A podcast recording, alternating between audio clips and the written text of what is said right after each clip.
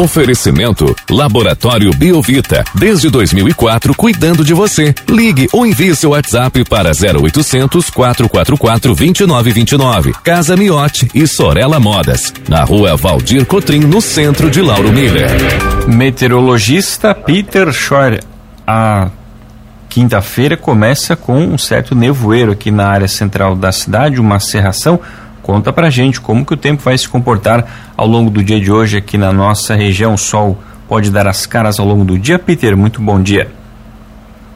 Bom dia para você, Juliano, é, para o Thiago, para todos aí que sempre nos acompanham.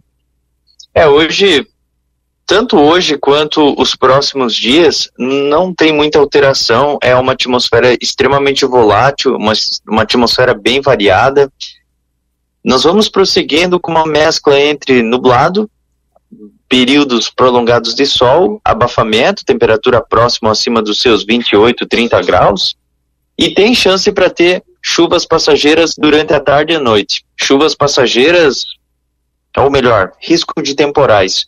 Só que um que outro ponto pode ter só ocorrência de alguma chuva, um que outro ponto passa só com uma ameaça mas não pode ser descartado a formação de alguns temporais a partir do período da tarde e turno da noite.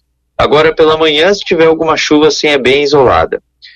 Sexta e fim de semana com sol e variação de nebulosidade, mesma situação que hoje, uma briga entre nublado, momentos de sol e chuvas que podem acontecer a qualquer momento, tanto pela manhã, por exemplo, eu aqui, eu aqui em Chapecó.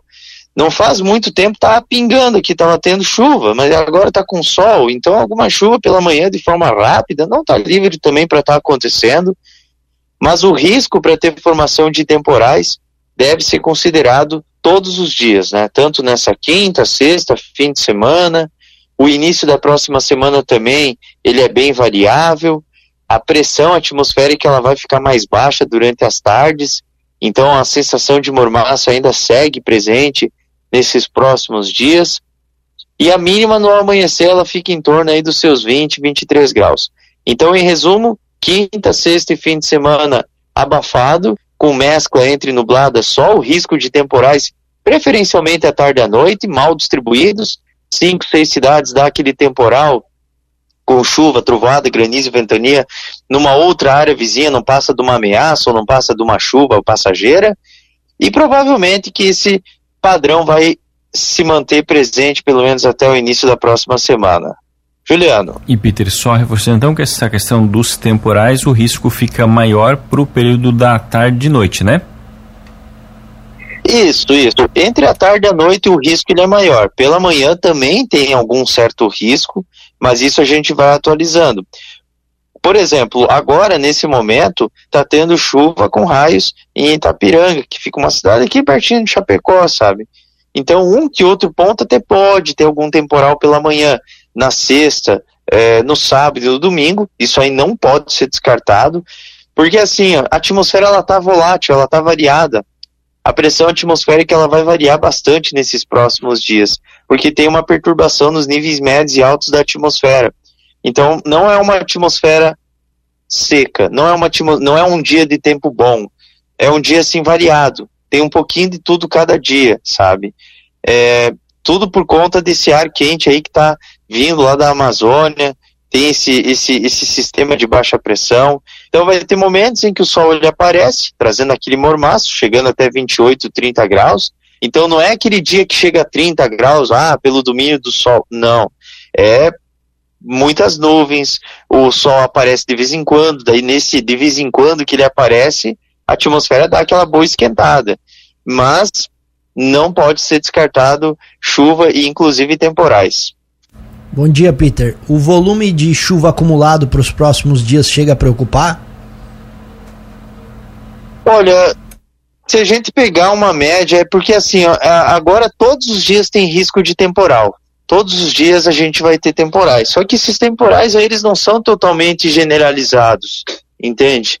Então, assim, se a gente pegar um, um, um, todos os dias e somar, ah, todo dia tem risco de temporal, beleza. A projeção computacional é, é uma, uma, uma questão de interpretação daí, né?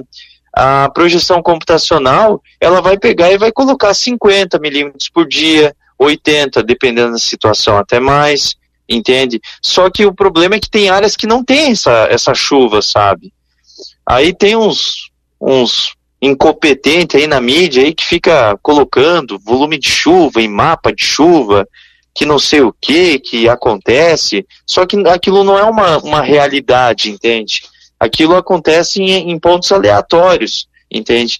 Então, assim, dia após dia, é, sei lá, vamos chutar, não, não, é nem, não é nem a questão de chutar, é questão de precisão, né? Vamos trabalhar com precisão. Mas vai ter dias que vai ter 10 milímetros de chuva aí na região de Lauro Miller, vai ter dias que pode ter 50, uh, um outro dia 5, entende? E assim vai. Enquanto numa outra área vizinha pode ter 80, numa outra área próxima vizinha quase nada.